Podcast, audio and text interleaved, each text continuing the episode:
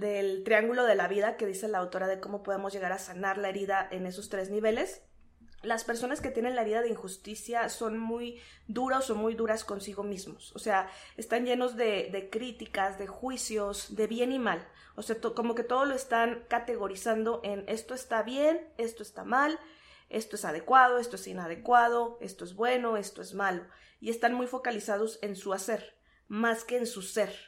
E, esta herida eh, potencializa mucho la parte de que tú vales por lo que haces, vales por lo que tienes vales por lo que posees, no vales por lo que eres. E, esa es una característica. Entonces, en el tema individual de cómo sanar desde la parte individual la herida, es empezar a visualizar quién eres. Tienden mucho a repetir ciclos viciosos y cuando los recursos ya la superaron, entonces el ciclo vicioso no se va a ir, no, no se está yendo de sus vidas, no están mejorando. Y eso se siente, es muy emocional. ¿vale? Se siente incluso que, la pareja pues ya no pueden hablar sin discutir, por ejemplo. Esa es, esa es una característica de un ciclo vicioso, que cada que hablan están discutiendo, están confrontándose y luego a veces están peleando hasta por la pasta de dientes, ¿no? Eh, yo hablo de la pasta de dientes o de que pelean, no sé, por el rollo, eh, como muy metafórico, porque ese no es el tema principal, o sea, no es lo que está generando malestar, pero ya hay tanto malestar que cualquier tema es, este, lo van a, emerger, lo van a, a, incluso como a actuar el conflicto, aunque sean muchos otros temas. Y los temas dicen, pues estamos discutiendo por tonterías, de poder hablar de cuestiones que les están pasando a ambos en lo cotidiano. Ya no poder hacerlo, imagínate, está muy fuerte ya el nivel de conflicto, que ya no se están conectando, que ya no están pudiendo ni siquiera platicarse, que ya no se están ni viendo, este, este impasse es un impasse de distanciamiento. Exacto, exacto. Y este impasse es el que termina rompiendo el tema de pareja. O sea, el, segundo, el primer impasse, aunque muchos dicen, híjole, es horrible, sí, pero no, no, puede ser que no se rompa si se trabaja de forma adecuada. Puede ser que fluya si, si se llegan a acuerdos, si se mueve un poquito la danza. El segundo si no se trabaja también rápido y a tiempo, esto sí puede fracturar una pareja, porque ya la distancia hace que ya no tengan nada en común, que ya no, no sean pareja. Esto es Emocionando Podcast. Yo soy Alejandra Cruz y he creado este espacio para hablar de salud mental. La intención es poder hacerlo desde distintas perspectivas, alrededor de la historia y del mundo. Y para ello, cada semana entrevisto especialistas y conocedores que nos comparten sus prácticas y conocimientos para fortalecer la salud mental.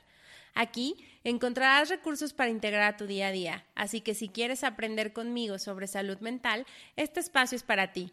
También quiero aprovechar para compartirles que ya nos encontramos activos en varias plataformas e invitarlos a ser parte de la comunidad en Spotify, quiero pedirles su apoyo para que nos ayuden a que esto se expanda, que es uno de mis más grandes sueños para el 2022 y pueda llegar a más personas. La manera de hacerlo es calificando el episodio. Entonces, ayúdenos por ahí en Spotify a calificar el episodio. También nos pueden escuchar en Apple Podcast para aquellos que prefieren esa plataforma y también pueden ver el canal en YouTube que ya también está disponible. Hacia YouTube les puedo pedir por favor que se suscriban esto con la intención de que puedan saber en el momento en el que ya están disponibles los episodios y puedan ver las entrevistas grabadas en video. También YouTube me permite poder conectar con ustedes y que puedan escribirme algunos comentarios y yo también pueda responderles de manera personal. Y las otras dos plataformas en las que estoy son Instagram como arroba emocionando podcast Ahí les estoy compartiendo contenido, particularmente en los episodios, les mando algunas infografías y algunos tips clave para que puedan eh, integrar ciertos recursos a su salud mental. También de pronto me pongo creativa y les comparto por ahí algunos pensamientos que, que me llegan durante la semana. Y por último, tenemos el newsletter donde cada mes les comparto artículos relacionados con salud mental.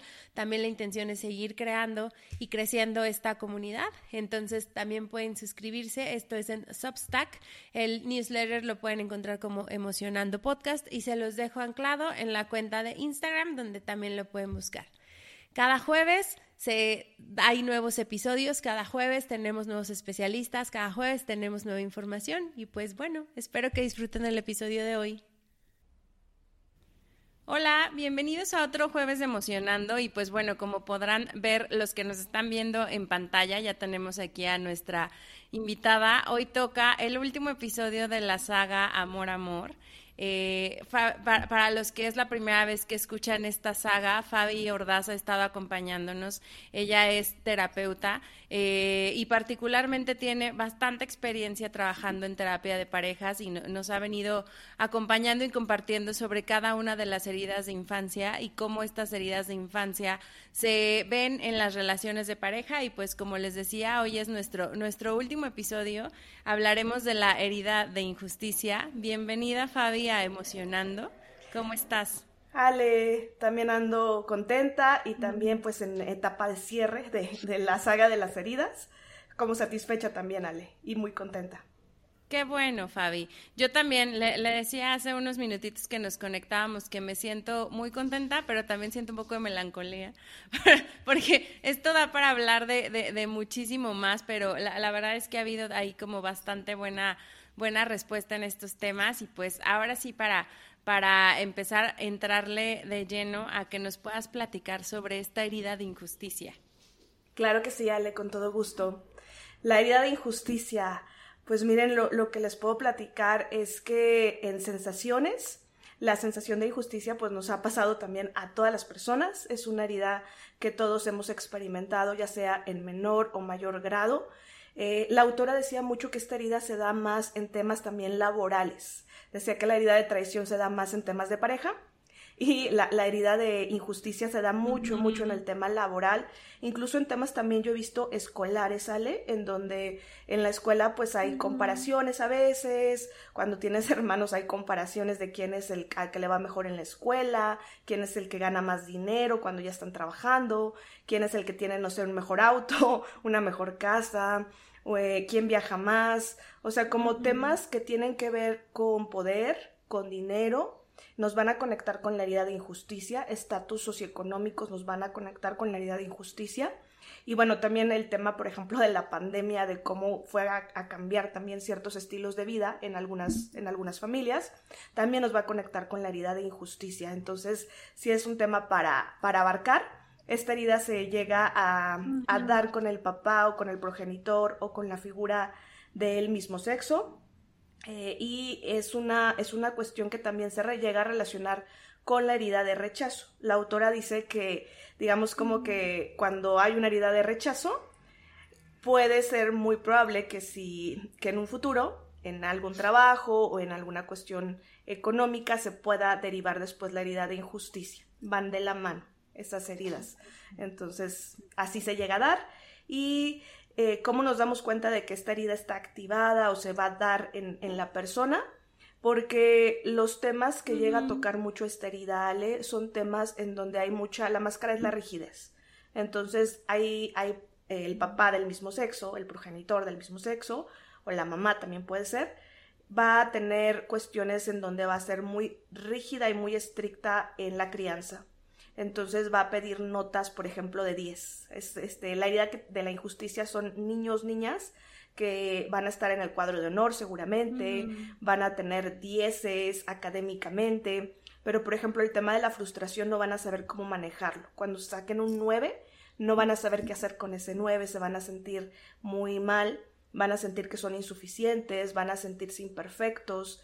Es una herida que, que trata de buscar mucho la perfección el cuerpo también, la autora dice que son cuerpos bonitos, porque sí, son, son cuerpos que están muy equilibrados, ¿sale? O sea, que se ve que son no muy atléticos o son delgaditos, pero que están bien proporcionados. Entonces, el cuerpo nos va a decir también ahí que, que va a haber eso y hay mucha rigidez, sobre todo en esta parte que es la espalda, que tiene que ver con la responsabilidad, el cuello, que tiene que ver también con cómo pensamos y cómo se conecta el pensamiento con las emociones. Entonces, va a haber mucha, mucha rigidez y son personas que pues van a buscar eso, no subir de peso, no van a subir de peso fácilmente y que sí se va a ver así el cuerpo de esta herida. Fíjate que ayer precisamente estaba platicando con, con una compañera de trabajo y porque me estaba pidiendo retro y cosas así, ¿no? Y yo le estaba poniendo el ejemplo de, de que a mí, o sea, a mí, a mí, me es muy fácil darme cuenta que tengo una necesidad de, de justicia porque los temas en el trabajo que representan la injusticia me ponen emocionalmente muy mal, ¿no? Y, justo le explicaba yo como, o sea, lo siento en el estómago y entonces me dan ganas de, no sé, interrumpir y digo, como armar un movimiento, en mi cabeza yo estoy armando un movimiento, ¿no? Obviamente ya en la realidad pues estoy respirando para no explotar, pero lo voy a relacionar con esto que decías porque sí creo que es muy fácil que lo veamos en, estos temas tanto laborales o escolares. De hecho, o sea, me lo cuentas y digo, soy yo. O sea, yo salí de la primaria con 10, salí de la secundaria con 10. Y cuando, cuando nos platicaste rechazo, yo justo te decía, yo, yo siempre había identificado que mi herida, una de mis heridas principales era abandono, porque me era muy claro. Cuando me di cuenta que también tenía rechazo, no alcanzaba a cachar en qué momento, hasta ahorita que lo dices dije, claro, aquí es donde, donde en pareja a mí se me activó a lo mejor a través de la de, de la de rechazo, pero viene por, por, este, por esta base, ¿no?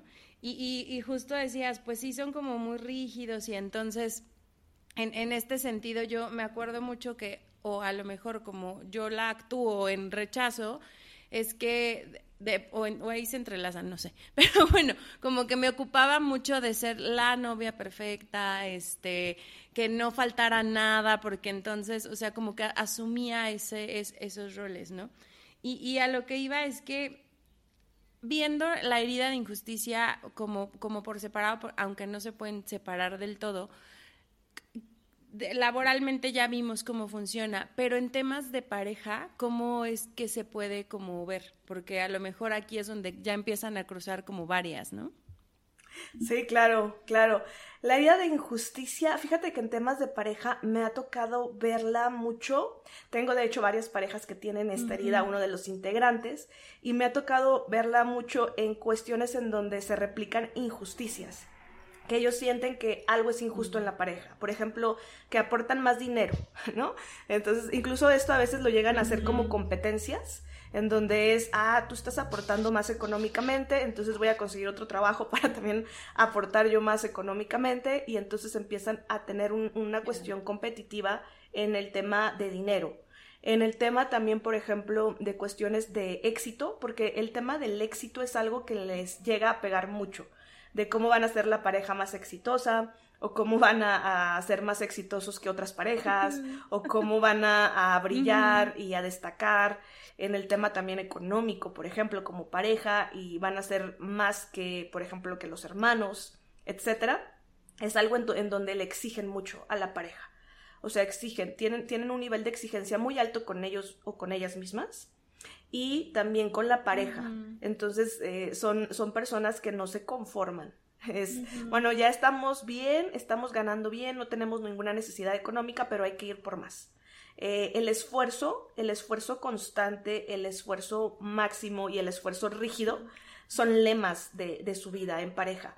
Entonces puede ser que la pareja a veces esté en un nivel bastante bueno, bastante de bienestar en ambos, pero que no sea suficiente y que cuando ven que están en buen, en buen nivel, hasta exigen más. O sea, es, ah, bueno, estamos bien, pero podemos estar mejor, hay que aspirar a lo mejor, ¿no? Eh, eh, no dejan descansar tampoco al tema, al tema de pareja. Entonces, por ejemplo, si ven que están bien en un ámbito, ya están luego, luego buscando el otro, ¿no? A lo mejor como pareja están súper bien en, en, el tema pareja y ya están buscando, no sé, conseguirse una mascota o ya están buscando tener hijos y, y rápido la parte de aspirar a más es algo que mm, si te lo pudiera poner como en un nivel de ambición, es una ambición que, que, no es llenador, llenadora para esta herida. O sea, es todavía quiero más y ya tengo más y todavía quiero más y todavía tengo más y quiero más. Entonces se puede ver así.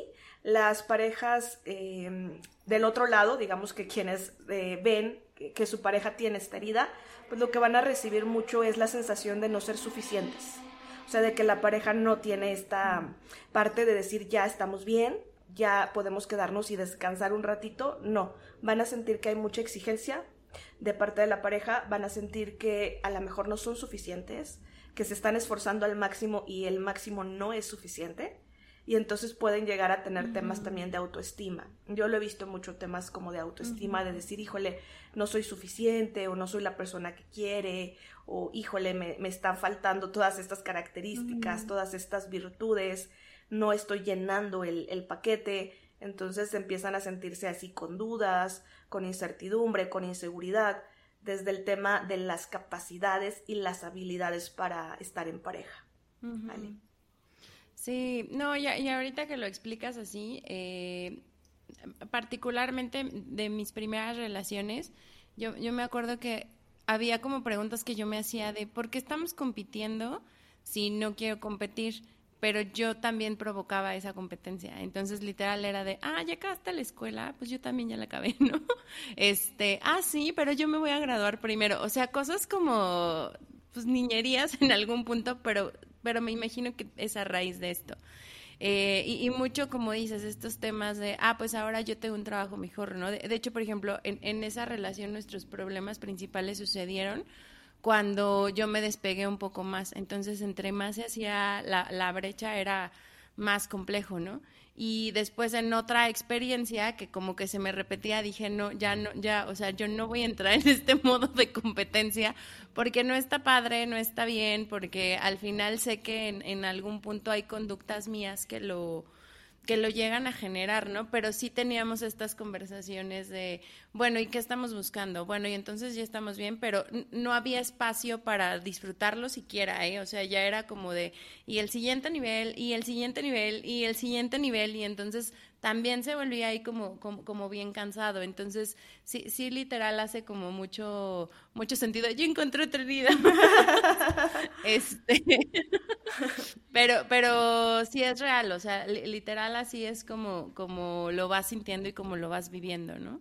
Sí, Ale, sí, esa parte justo yo también lo he visto mucho en temas de pareja cuando se da un impas que un impasse es ya como una pauta que se repite y se repite y es hasta circular, o sea, como que dices, esto ya lo hemos vivido no sé cuántas veces y parece que tenemos el mismo rol y no cambiamos. Los impas, una característica de los impas son justo esta parte de lucha de poder, que así le llamamos como luchas de poder, mm. pero que la lucha de poder tiene que ver sí con competencia, sí con yo soy mejor, sí con un tema de individualidad, de decir, híjole, yo no voy a dejar que tú te pongas arriba de mí y entonces yo voy a tratar también de estar arriba y entonces eh, en, en, algún punto la pareja ya hace esa dinámica y es una dinámica en donde es yo me voy a lucir más, yo voy a brillar más, yo voy a destacar más. Tenía una paciente que también tiene una esta herida como, como digamos de las primordiales, no es la, la primordial, pero sí es de, de las que más destaca en pareja y ella decía que incluso ella buscaba parejas que fueran menos, o sea, o sea ella, al momento de elegir pareja era, tienes que ganar menos que yo, tienes que tener un puesto jerárquico menos, o sea, abajo, porque si estás a mi nivel, yo ya me siento en peligro, yo ya siento que me tengo que exigir muchísimo más y ya no voy a estar tranquila, entonces tengo que estar con alguien que está abajo y, y buscaba a alguien que estaba abajo también para aplastar, o sea, también para poder criticar, para poder juzgar, para poder atacar, o sea, e, era, era su patrón. Entonces, esa, esa parte también se llega a dar y, y, se llega a dar, pues, de formas a veces inconscientes, a veces ya conscientes, como ella que hasta decía, pues yo busco que tengan estas características. Para mí eso es importante. Ya. Oye, y justo por ejemplo en este sentido, porque viéndola como desde esta sombra, pues sí te puede llevar como a estos puntos que, que al final son, pues son violentos, ¿no? Y, y llegan a ser, como dices, ¿no? De aplastar, de criticar, de decir, de herir al otro y demás. Pero, eh, ¿cómo podría ser una forma en la que si ya se activó la herida pudiéramos como balancear? O sea, eh, eh, en este sentido de trabajarlo desde las heridas y resolverlo en la misma relación, ¿cuáles serían a lo mejor como algunos consejos a, dar con la persona que a lo mejor está recibiendo estas cargas de bajo autoestima, de pues sí soy menos y repitiéndose probablemente el mismo discurso, ¿no? Claro, mira, eh, hablando del, triángulo de la vida que dice la autora de cómo podemos llegar a sanar la herida en esos tres niveles, las personas que tienen la vida de injusticia son muy duros o muy duras consigo mismos. O sea, están llenos de, críticas, de juicios, de bien y mal. O sea, como que todo lo están categorizando en esto está bien, esto está mal, esto es adecuado, esto es inadecuado, esto es bueno, esto es malo, y están muy focalizados en su hacer, más que en su ser. E, esta herida eh, potencializa mucho la parte de que tú vales por lo que haces, vales por lo que tienes, vales por lo que posees, no vales por lo que eres. E, esa es una característica. Entonces, en el tema individual de cómo sanar desde la parte individual la herida, es empezar a visualizar quién eres, más que lo que haces o lo que tienes o lo que posees. Es quién eres, quién eres y empezar a conectar también con el ser, más que con el hacer. Esa es una forma en, donde empezamos también a movernos del lugar y también a revisar que, que en el ser eh, podemos a lo mejor pensar que son personas eh, que, no se conocen bien a sí mismos, fuera de, de, las habilidades que tienen, porque son muy hábiles. La verdad es que también son estrellas, han sido estrellas en, en lo que llegan a hacer, lo hacen muy bien. Pero cuando les preguntas, oye, ¿quién eres? Fuera de tus habilidades, fuera de lo que haces bien o lo que haces mal. Sí, de las etiquetas. Ahí a veces no. Sí, no, no, no tienen ni siquiera una noción de quién son fuera de eso, porque toda su identidad se ha basado en, en hacer en hacer bien o hacer mal algo. Entonces, eh, esa es una forma eh, de cómo se puede empezar a, ver, a trabajar, a revisar. Y en el tema de pareja, eh, sí es justo también esta parte de cuando hay mucho bienestar, que se queden en el bienestar, Ale. O sea, no en la crítica, no en lo que está el negrito en el arroz, como dicen, o sea, no es ver el negrito en el arroz todo el tiempo, sino es ver el arroz blanco. O sea, es, es, mover un poquito la visión y decir, ok, estamos de vacaciones, estamos disfrutando las vacaciones, nos quedamos en el presente. Y, y, a lo mejor sí después vamos a tener que resolver temas, no sé, de gastos o temas que nos van a, a, retar como pareja. Pero ahorita estamos disfrutando, hay que quedarnos ahí, hay que quedarnos a disfrutar. Son personas que les cuesta mucho justo disfrutar, justo la parte de ser espontáneos también les cuesta mucho trabajo y les cuesta mucho trabajo descansar, Ale. El, descanso, o sea, porque todo el tiempo están, no, es que no puedo descansar, tengo que estar trabajando, tengo que estar esforzándome, tengo que estar haciendo. Exacto. Entonces, si en pareja logran también que los momentos de disfrute quedarse ahí, sin tener que estar viendo el negrito en el arroz, es una forma donde se empieza también a sanar. Y también se sana cuando la pareja de quienes tienen esta herida también no está destacando estas luchas de poder, o sea, sino que está más bien reconociendo las cosas que están bien, las cosas, el blanco en el arroz está reconociendo todo eso, se está quedando ahí, los está invitando a quedarse ahí, y cuando hay un tema de errores o defectos, no se los están criticando todo el tiempo. O sea, no es, ah, este, esto lo hiciste gravemente, de una forma terrible. ¿Por qué no? Pues ellos de por sí ya se lo critican entonces, si tienen una pareja que también se los critica, pues hace más grande. Y entonces ya el tema de conversación es el error, lo que se equivocaron, lo que hicieron mal, y, puede hacer que crezca y que entonces no encuentren un punto de, conexión emocional como pareja, de entender que somos imperfectos, que cometemos errores, los errores son parte de, aprender, parte de, cambiar, parte de hacer diferente las cosas. Sí, ahorita justo me llevaste a, creo que dentro de esta última que, que yo, yo sí me acuerdo que tenía muy presente el no, quiero entrar en este modo competitivo como que inconscientemente me, me imagino que, que, me moví más como a este otro lado de, pues no, o sea, no voy a enjuiciar, no voy a criticar, este, no, no voy a competir, hasta ciertos temas ya ni siquiera los tocaba, o sea, era como de, no, en este terreno ni me voy a meter porque ya me pasó, pero creo que hablando en pareja, lo, que nos mantenía mucho en, en, esta parte de, sí, esta padre era justo esos espacios de descanso. O sea, cuando estábamos en, en esta parte de, oye, esto está bien bonito y me gusta y quiero seguir aquí y entonces me siento descansado y me siento como, como en casita y entonces me siento cuidado, me siento cuidada, como que justo esas eh, pautas eran las que hacían que, probablemente no se, no se hubiera destapado tanto esta en esta, en esta relación que pongo ejemplo, ¿no? Se destaparon otras, pero bueno, este, por lo menos esta sí, sí, ahorita con lo que me dices puedo lograr ver un cambio entre la primera que te contaba, que aparte entre una y otra me pasaron 10 años, entonces obviamente uno crece, madura y va aprendiendo, pero sí la primera, sí, sí me acuerdo que había veces que yo decía, ¿qué estoy siendo? O sea, de verdad, ¿qué estoy siendo? Porque qué horrible persona de estar ahí nada más como picando a ver quién podía más y pues no, no va por ahí, ¿no? Claro, sí, Ale. Sí, de hecho, eh, sanar en pareja también es bonito esta herida, porque también vas aprendiendo y te vas validando también los errores, porque también es, esta herida rechaza equivocarse. Ese es, uno de sus principales miedos y es uno también de las cosas que tratan de evitar a toda costa equivocarse. Por eso se vuelven expertos en cosas y son muy buenos en, en, lo que hacen, porque lo han practicado mucho, porque no se permiten errores y entonces se vuelven perfeccionistas, ¿no? En la escuela pues son los que están ahí matadísimos, este, o leyendo, o si se les da la memoria, pues hacen cosas para que eso se mantenga. Entonces, al final, eh, se vuelven muy buenos en lo que hacen, definitivo, pero no son nada buenos, y eso lo voy a poner desde la herida también, pero no son nada buenos en la parte de aceptar sus errores. O sea, cuando llegan a tener un error o una mm. equivocación no saben manejarlo. Se, se llegan a frustrar demasiado, se llegan a atacar demasiado, se llegan a lastimar demasiado.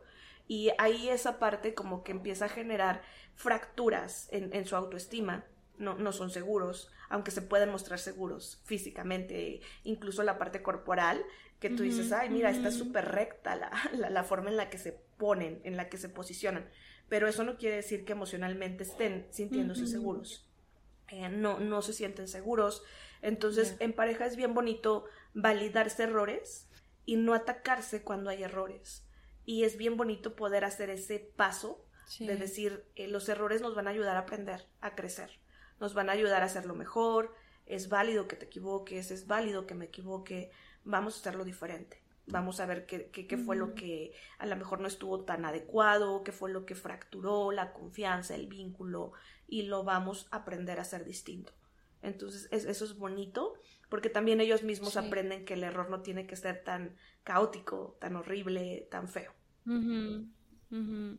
y, yo creo también que, y va, creo que la mano con esta parte del error, ahorita, si, si no es así, igual me corriges, pero creo que la, la aceptación, o sea, explicándola a lo mejor desde la autenticidad, esa parte creo que también ayuda mucho. O sea, yo me acuerdo mucho que era como, o sea, algo que nos decíamos mucho era, no, tú sé tú, o sea, como que está bien que seas así, ¿no? Y, y al, al, en el momento en el que esa aceptación era de, pues me gusta este yo auténtico tuyo y me gusta también esta otra parte, pues era como un entorno seguro, en donde, pues si sentiste que te equivocaste, pues no, la verdad es que no fue una equivocación, simplemente pues así eres y eso está bien, lo acepto, estoy aquí por eso, ¿no? Claro, Ale, esta parte es súper bonita, la parte de ser auténtico. Yo pensaría que es una forma también de sanar todas las heridas, ¿eh? todas, no solo la de injusticia, todas las heridas desde la parte de poder ser tú y menos tu máscara y, y, menos lo, que te, lo que te estás poniendo como protección para que el otro no te lastime sino que dices, bueno, voy a ser yo y, y vamos a, a probar cómo lo resolvemos desde la parte auténtica tuya y la mía y hace que las cosas fluyan mucho mejor, porque también todos los seres humanos tenemos la capacidad de reconocer cuando alguien no está siendo auténtico, porque vemos la máscara. y, la máscara a la mayoría de las personas nos generan emociones como miedo, rechazo, como que nos queremos alejar, no sabemos qué hacer. Exacto, exacto. Entonces al final eh, no nos gusta relacionarnos con la máscara de los otros pero a veces la máscara la ponemos de forma automática, así como que dices, ya me la puse y ahora cómo me la quito. Eh, entonces esa parte se llega a dar. Entonces desde la parte de ser auténticos es, es, como quitarte la máscara. Es decir, no voy a resolver esto desde, desde la máscara, que a lo mejor en este caso pues es rigidez. No voy a, a resolverlo desde mi parte rígida, que es muy estricta, que es injusta, que tiene estas características de no tolerar errores lo voy a resolver desde el error como tal. El error como tal se puede resolver. El error como tal se puede sanar. Se puede hacer diferente, se puede aprender. Entonces, se, mueven un poquito de, esa parte, se vuelven flexibles. Esa es una forma de sanar también la herida. Si eres rígido, una forma de sanar es volverte flexible. Flexible en cómo ves los problemas, en cómo ves la vida, en cómo te ves a ti, en cómo ves a tu pareja. Desde ahí, Ale. Sí. Oye, y me, me, acuerdo que nos has estado compartiendo como ejemplos de cómo se ve una herida con otra herida. Creo que injusticia nada más la, la, la vimos, si mal no recuerdo, con, con, con, no sé si fue con traición, este, pero de las últimas. No sé si tienes a lo mejor algún ejemplo de cómo se ve injusticia, tal vez con rechazo o con abandono, que también te, te decía justo rechazo, ha sido como el, el, episodio más escuchado que a lo mejor ha hecho también como más clic ahí con, con, algunas personas. ¿no? Claro que sí, Ale. Claro, eh, mm. mira, eh, rechazo e injusticia son como como primas. o sea, tienen como bases que, que, nos pueden conectar. Y, como te comentaba, la autora dice muchas veces que si tienes rechazo, es muy, muy probable, altamente probable que después puedas desarrollar injusticia y que estén ahí pegaditas, las dos. Entonces lo voy a hacer como mm. separado, como que estuvieran más separadas para que podamos ver las, las diferencias. Eh, justo la autora decía mucho que la herida de rechazo, la herida de rechazo te conecta mucho con rechazar quién eres. O sea, tiene un, un origen desde el ser rechazas quién eres. Mm. Y entonces como rechazas quién eres, huyes de que los demás no te vean, huyes de que los demás no te conecten tanto contigo porque no sabes manejar el vínculo profundo, huyes del compromiso, huyes de todo lo que te puede generar mucha emoción y que te puede conectar con, con la pregunta ¿quién soy? Entonces, ¿quién eres? Eh, te sientes menos minimizado, por ejemplo, en, en quién eres, te sientes menos, incluso también el cuerpo también se ve como que no terminó de formarse de forma adecuada. Entonces es, soy menos, soy nada. Incluso una frase podría ser así, soy nada o soy poquito o no soy mucho, si lo podemos poner desde ahí. Entonces, eh, el problema lo tienen desde cómo se definen a sí mismos. Y el rechazo está en ese, en ese nivel, en yo me rechazo a mí mismo y me siento que no soy nada la herida de injusticia saben que hacen muy bien las cosas. O sea, saben que son estrellas, por ejemplo, lo vamos a poner así en tema, en tema escolar o en tema laboral. Son las estrellas laboralmente. Y su definición es en, en base a lo que hacen.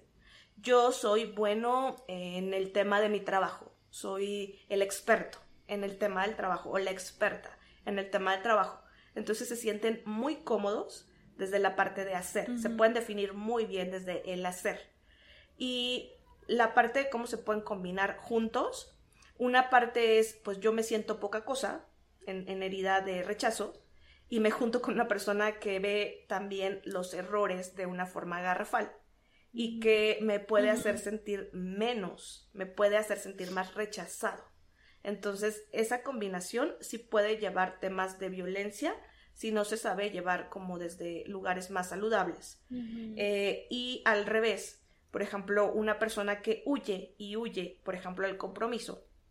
Entonces, con una persona que tiene la herida de injusticia, las personas que tienen la herida de injusticia son muy comprometidas.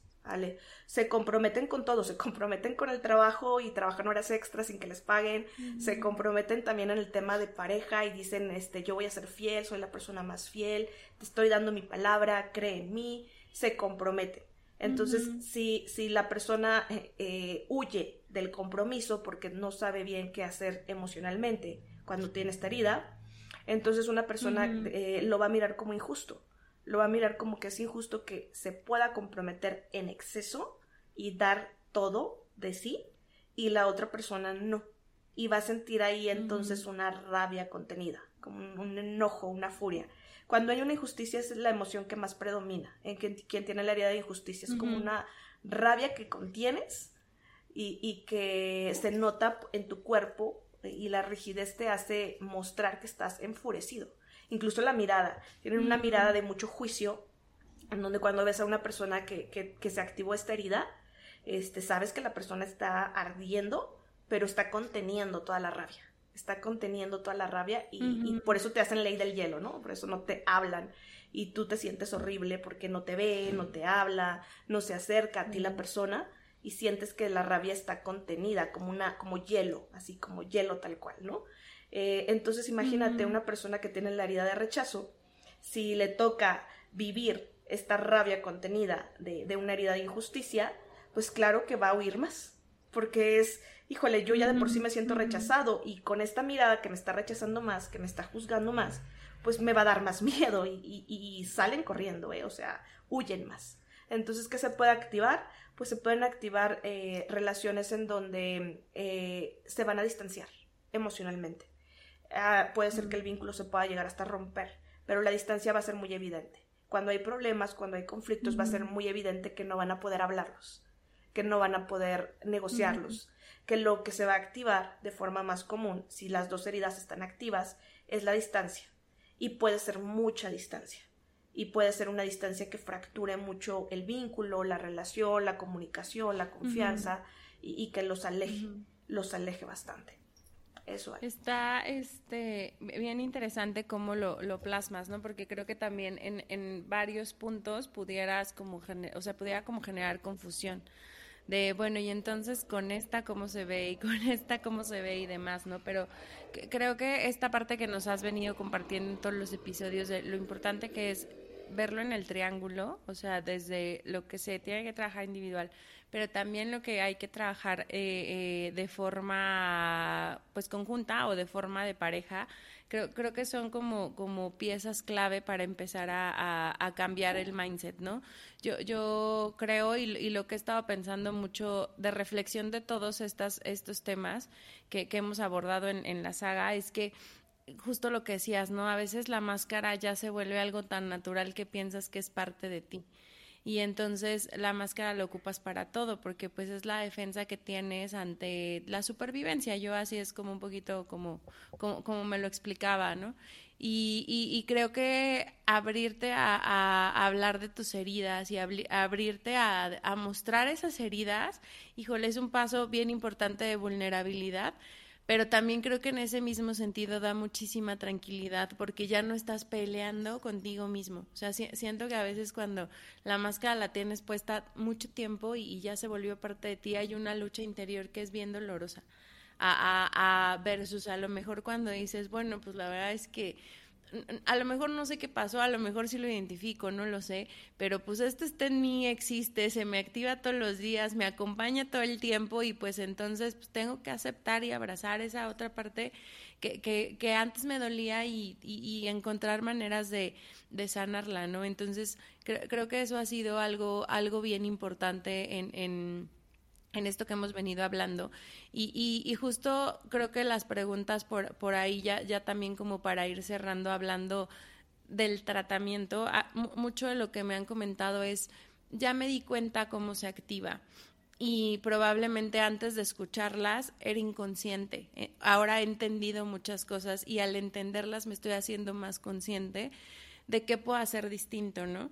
Pero una, una de las preguntas que, que siguen, Fabi, en el tema de tratamiento es en qué momento como pareja ya son señales claras de que es momento de tomar a lo mejor un acompañamiento con un experto. Llámese terapia de pareja, llámese a lo mejor el acompañamiento que ellos decidan. ¿Cuáles serían a lo mejor como estas señales? Claro que sí, Ale. Mira, esa es una muy buena pregunta. Justo también cuando yo tengo la primer terapia de pareja, eh, es una de las preguntas que me llama mucho la atención. ¿Qué los hizo tomar la decisión? ¿no? De, de asistir y, y, qué fue como el detonante o lo que generó que dijeran ya no podemos, ya no podemos o ya lo intentamos todo lo que se nos ocurrió pero no funcionó, entonces ya necesitamos pedir ayuda. Eh, yo, lo, yo lo que clasifico, Ale, son que las parejas hay algo que se llama impas, que es un término psicoanalítico. Eh, el impas tiene que ver con, ah, en la definición así como ya más para el público en general, tiene que ver como una sin salida, como un laberinto. Un laberinto, lo vamos a poner así. Entonces, ¿cuál, es la, clasificación del laberinto? Que no sabes dónde está la salida y entonces andas a veces dando vueltas, ¿no? Vueltas y vueltas y vueltas. Las parejas tienden mucho a repetir ciclos viciosos y cuando los recursos ya la superaron, entonces el ciclo vicioso no se va a ir, no, no se está yendo de sus vidas, no están mejorando. Y eso se siente, es muy emocional, ¿vale? Se siente incluso que, que la pareja pues ya no pueden hablar sin discutir, por ejemplo. Esa es, esa es, una característica de un ciclo vicioso, que cada que hablan están discutiendo están confrontándose y luego a veces están peleando hasta por la pasta de dientes, ¿no? Eh, yo hablo de la pasta de dientes o de que pelean, no sé, por el rollo, eh, como muy metafórico, porque ese no es el tema principal, o sea, no es lo que está generando malestar, pero ya hay tanto malestar que cualquier tema es, es, este, lo van a, emerger, lo van a, a incluso como a actuar el conflicto aunque sean muchos otros temas y los temas dicen, pues estamos discutiendo por tonterías. Sí, claro, pero el tema eh, de fondo no es la tontería. El tema de fondo es eh, qué está pasándoles a los dos, que no están logrando conectarse, que no están logrando comprenderse, que no están logrando escucharse. Esa es la parte de fondo. Entonces, aquí el, el impaso, el laberinto, lo que te va a dar así de información es decir, esto ya nos rebasó. Y eso es lo que dicen muchas parejas, es que ya nos rebasó ya el tema nos rebasó porque antes lo podíamos resolver y lo resolvíamos y iba bien y, lográbamos fluir y lográbamos hacer cosas diferentes. Pero ahorita estamos intentando hacer cosas diferentes y no nos está saliendo. Por alguna razón no logramos frenar el conflicto, no logramos desescalar, ya el conflicto se siente que se vuelve más grande, como bola de nieve, crece, crece, crece y ya nos rebasó. Entonces, cuando ustedes sientan que el conflicto ya los rebasó, es un buen momento para ir a terapia de pareja porque es, ya no lo podemos resolver nosotros dos. Necesitamos que un tercero este, indague, revise, cheque y, que también se genere una dinámica diferente desde, pedir ayuda. Entonces, esa sería una forma de hacerlo. Eh, hay impases en donde no se ven como, como todo el tiempo que están peleando o discutiendo. De hecho, las parejas que pelean y discuten, también un recurso es pelear como para que el vínculo no se rompa o no se enfríe. Entonces, pelear es un intento de resolver el conflicto. Muchos dicen, no, es que pelear es horrible, porque, bueno, sí, sí, el costo de pelear, de cómo pueden ser las discusiones, de que se pueden ofender, se pueden gritar, eso es horrible, definitivo. Pero en sí pelear es querer hacer algo diferente y no saber qué. Pero están intentando hacer algo diferente, están intentando que el vínculo no se rompa. Hay otro tipo de impas que es más fuerte que este, y que es más peligroso que este y que sería también más llamativo ir a terapia si es que llegan a tener este impas ya en ese nivel. Lo que sigue después de los conflictos, si no se logra resolver ese impas, el otro impas que está más arriba es lo que se le llama ley del hielo, pero por mucho tiempo. O sea, las parejas que se dejan de hablar por semanas, por un mes completo y viven en la misma casa, literal están en un infierno de hielo, Aleos. Es, es terrible, terrible la dinámica, la comunicación. O sea, una de las características que hace que el vínculo emocional en la pareja se, se crezca o se mantenga es justo el tema de poder hablar, de poder hablar de cuestiones que les están pasando a ambos en lo cotidiano. Ya no poder hacerlo, imagínate, está muy fuerte ya el nivel de conflicto, que ya nos están conectando, que ya no están pudiendo ni siquiera platicarse, que ya no se están ni viendo. Este, este impasse es un impasse de que ya ni sabes en dónde estás parado, ¿no? Exacto, exacto.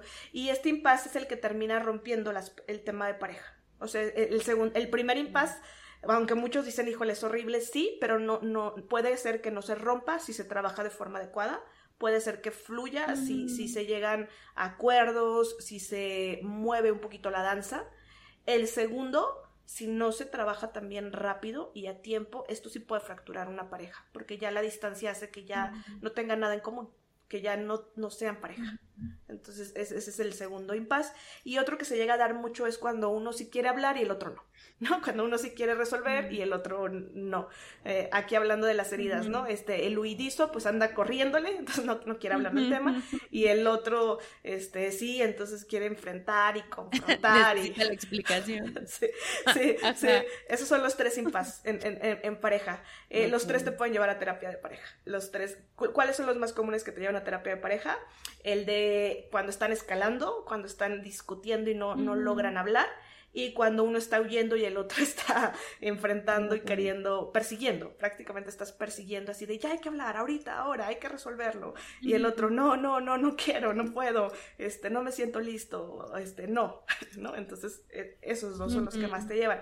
El, el, el otro, el que les digo que es como ley del hielo, ese casi siempre no te lleva a terapia de pareja porque ya, ya es tarde, ya es tarde cuando es lo que está predominando y por mucho tiempo ya ya no hay relación de pareja. Entonces ya no hay algo que salvar, a veces, ¿no? Entonces sí hay que cuidar no llegar a, ese tercer impasse. A ese, tercer nivel.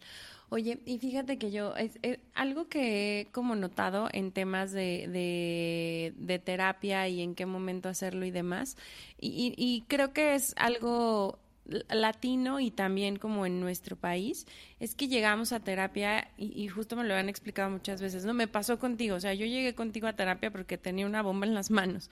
Este, justo llegas y, y, cuando ya no hay otro recurso y pues ya dices, bueno, híjole, ya tengo que atender esto porque ya ahora sí no tengo idea de cómo hacerlo, ¿no? Pero algo que he aprendido a través particularmente del podcast, de poder hablar contigo y de poder hablar con otros especialistas, es que el, el, acompañamiento terapéutico es algo que puede acompañarnos siempre y que, y que justo el que nosotros estemos teniéndolo de manera constante permite que no llegues a esos grandes momentos o grandes crisis o donde ya no encuentras salida y estás desesperado, ¿no?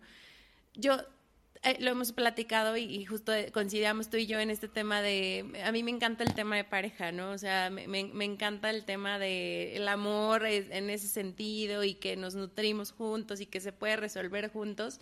Y, particularmente, pues he estado pensando y creo que ya estoy lista, así que me, me he venido alistando en este, en este tiempo y justo pensaba, digo, no sé porque todavía no tengo como candidato, pero sí pensaba, si, si en este sentido también asistir a terapia de pareja es válido hacerlo porque quieres construir una pareja distinta y la persona con la que estás, aunque sea empezando la relación y las cosas están muy bien, también quiere hacerlo. Como en este tema mucho más preventivo que de, bueno, ya llegamos a que un especialista nos ayude a resolvernos, ¿no?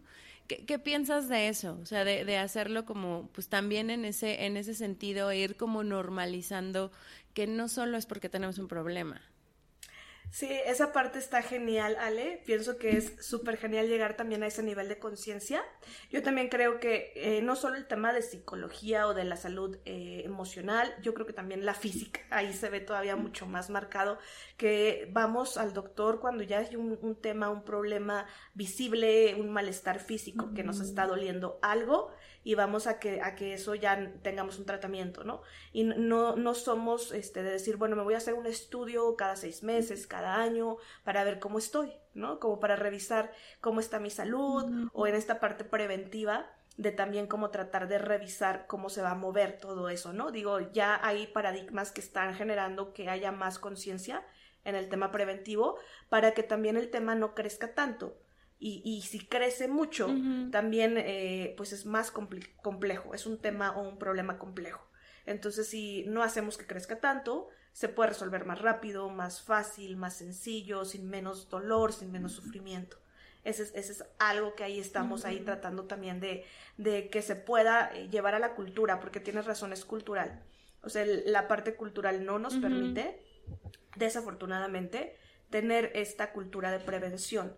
Uno, porque también, pues a veces vemos que la salud es cara, ¿no? Este, es así de, bueno, solo voy a gastar lo necesario. Y, y, no vemos también el impacto a largo plazo. O sea, si, si solo atendemos problemas ya muy fuertes, claro que nos va a salir más caro que, que si lo hacemos preventivo. O si vemos así, bueno, esto no está tan grande, entonces se puede hacer por pasos, ¿no? En el tema de pareja, yo sí voto también, porque si se puede desde antes que puedan asistir está bien. Yo lo que te puedo compartir de mi pareja es que ambos vamos a, terapia. Eh, de forma individual. Se pueden hacer mixtas las sesiones, o sea, puedes ir a terapia de pareja específicamente para tratar un tema de pareja, o también puedes trabajar sesiones individuales que van a impactar a la pareja que tienes. Yo con mi pareja pues hacemos esto, yo voy a mi terapia individual, él va a su terapia individual y esa parte beneficia el tema de pareja, eh, entonces la cosa puede fluir. Aquí también es como, como esté la necesidad.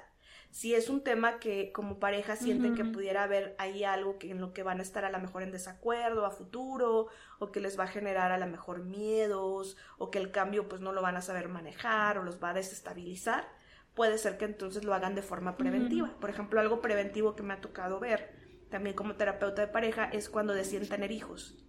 ¿No? Porque saben que va a ser un cambio en el tema de pareja y porque dicen, híjole, es que cómo lo vamos a manejar y cómo va a ser el nuevo rol de papás y cómo se va a combinar con el tema también de pareja y si abandonamos la pareja y no queremos abandonar a la pareja y vienen con muchos miedos de cómo va a ser esa parte. Entonces se puede trabajar, se puede tratar, se puede revisar también cuáles son esos miedos, qué, qué cosas pueden hacer, cómo lo pueden llevar en, en equipo el trabajo, etcétera.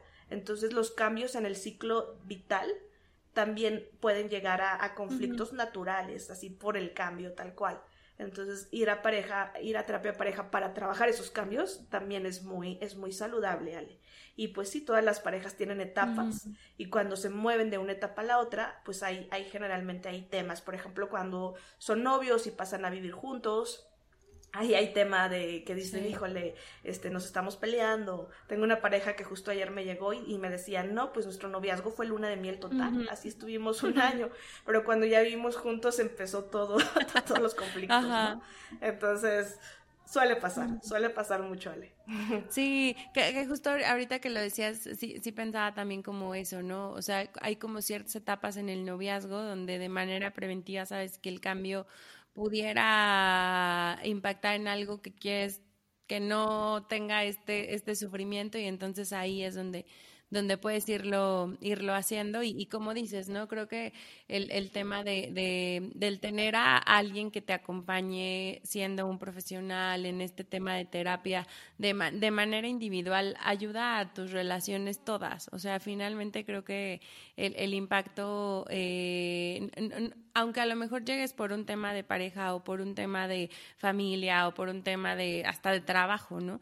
Eh, todo lo que se trabaja ya en, en consulta, pues finalmente aporta positivamente a absolutamente todas las, las relaciones que tienes alrededor, ¿no? Definitivamente, Ale. O sea, aquí también hablaríamos del triángulo de la vida, pero en terapia, ¿no? Este, definitivamente, si tú trabajas la parte individual en terapia individual, va a beneficiar a todas las áreas de tu vida, a tu trabajo, a la parte de cómo estás en pareja, a la parte de cómo estás con tu familia, a todas las áreas de tu salud. Si también lo trabajas en pareja y la pareja mejora, pues si tienen hijos, va a beneficiar directamente también a los hijos, va a beneficiar también a las personas que convivan con esa pareja, si van a pasar, no sé, unos días con la familia de uno o del otro, va a beneficiar a todo el entorno en general. Si también eh, lo trabajas como terapia familiar, que también está la terapia familiar ahí, entonces la familia se va a beneficiar y, que una persona se empiece a mover y luego la otra y luego la otra, pues va a hacer que también la dinámica sea una dinámica armoniosa, donde puedan resolver conflictos, puedan negociarlos, puedan hablarlos y eso va a fluir y va a beneficiar a, todo.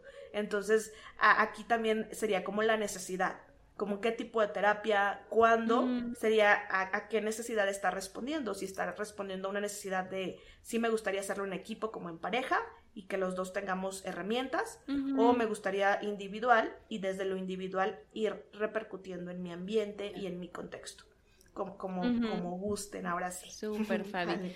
Oye, y antes de, de, de, encaminarnos al cierre, por ahí nos has compartido en cada episodio un mensaje eh, particular para la persona que presenta la herida de injusticia y para la pareja que presenta esta herida. Si, si nos puedes compartir este, este mensaje que también ha sido súper, súper bien recibido e importante. Claro que sí, Ale. Lo voy a repartir en ambos niveles. La, la primera es, si eres una persona que se identifica con la herida de injusticia y te ha tocado vivir situaciones de mucha injusticia en tu entorno, con las personas cercanas, en tus relaciones más íntimas, primero decirte que el tema de la justicia como tal es un tema muy cognitivo y también en donde las polaridades están inevitables. Si tú hablas de justicia, es inevitable que hables de injusticia. Y si tú te conectas totalmente con la justicia, te vas a conectar con la injusticia. Y cuando nos salimos un poquito de la parte cognitiva y nos vamos más a la parte emocional, descubrimos que la parte de justicias e injusticias no, no son siempre el margen en donde tu vida tiene que regirse la vida se puede regir también por aceptar, por aceptar cosas, por aceptar errores, por aceptar también que no somos perfectos, por aceptarte. Cuando tú aprendes a aceptarte y dejar de mirar y categorizar el mundo como justo, injusto, bueno, malo, bien, mal, tú empiezas a mirar que eres una persona completa. Verte completo o completa es maravilloso. Y también la perfección está en eso, en la completud, en sentir que eres tú, en sentir que tú eres auténtico, tú eres único. Tú no necesitas ponerte la categoría de qué estás haciendo bien o qué estás haciendo mal. Eres único. Los errores se pueden aprender, se pueden trascender, se pueden mejorar. Acéptate, acéptate bonito, acéptate con cariño. Y si por el contrario tienes una pareja que se identifica con la herida de injusticia, decirte que también el trato a veces se puede sentir rígido y a veces se puede sentir que es injusto o injusta contigo. También decirte que te salgas de ese paradigma y vayas más a ver a la persona como es. A lo mejor la persona no se sabe reconocer a sí misma y no sabe mirar, eh, mirarse fuera del bien o el mal o lo que hace adecuado o inadecuado es bueno que desde tu mirada como su pareja puedas verlo completo o completa y le puedas decir que está perfecto o perfecta. Desde ahí se pueden sanar las heridas, desde corregir errores y no focalizar solo el error y quedarnos ahí. me encanta, Fabi. Te juro que se me pone la, la, piel chinita cada que escucho los, los, mensajes que nos compartes. Este, muchas gracias también por, por este mensaje para la audiencia. Y quería preguntarte igual que nos puedas platicar, porque justo te decía, ¿no? A mí de pronto me escriben y con todo el gusto del mundo les paso tus datos. El, otro día alguien por ahí que nos escucha me decía, no te he contado, Ale, pero Fabi, es, Fabi ya es mi terapeuta, ¿no? Y yo, ay, qué bonito. este, entonces, eh, por ahí traes ya, ya como, como algo distinto. Entonces, para quienes quieran contactarte o quieran saber más de, más de tu trabajo, ¿dónde pueden buscarte? Claro que sí, Ale. Mira, eh, la parte de, de, donde trabajo ahorita, tengo dos trabajos. O sea, uno es la parte clínica, que es la, el, mi consultorio privado. Por ahí, si quieren eh, contactarme, me pueden escribir vía WhatsApp. Les puedo pasar mi número de, de celular y me pueden contactar con todo gusto. Eh, lo voy a decir aquí así y ya después se los escribe, sale por si no, no logran captarlo. Eh, mi número de celular empieza con 55 34 13 62 25. Me pueden mandar un WhatsApp de preferencia porque llamadas a veces estoy muy ocupada y no, no las respondo. Y el tema de, de dónde más, también tengo un, un lugar de trabajo que se llama CIDEPSI y ahí manejan agenda online. Entonces pueden buscarme así como mi nombre completo, Fabiola Ordaz, y CIDEPSI, la palabra CIDEPSI o Centro de Integración Psicológica. Y ahí viene mi agenda, entonces entran a la agenda y pueden hacer también la cita vía online. Súper. Creo que esta parte de hacer la, la, cita vía online también está bien interesante. Les voy a dejar la liga para que la puedan este, nada más darle clic y, puedan hacerlo si es que les, les interesa. Y pues Fabi, prácticamente ya nos estamos encaminando ahora sí al cierre. Eh, antes del agradecimiento, justo quisiera preguntarte si ya a nivel general, eh, una vez que, que hemos tenido todas estas conversaciones y que hemos hablado tan a fondo de los temas de pareja y de todas las, las, las heridas, si tienes como un mensaje final que justo nos quieras compartir. Claro que sí, Ale, con todo gusto. Eh, pues en lo que me gustaría hablar de forma global del tema de las heridas es justo que, el tema de las heridas es algo inevitable, como decía capítulos pasados.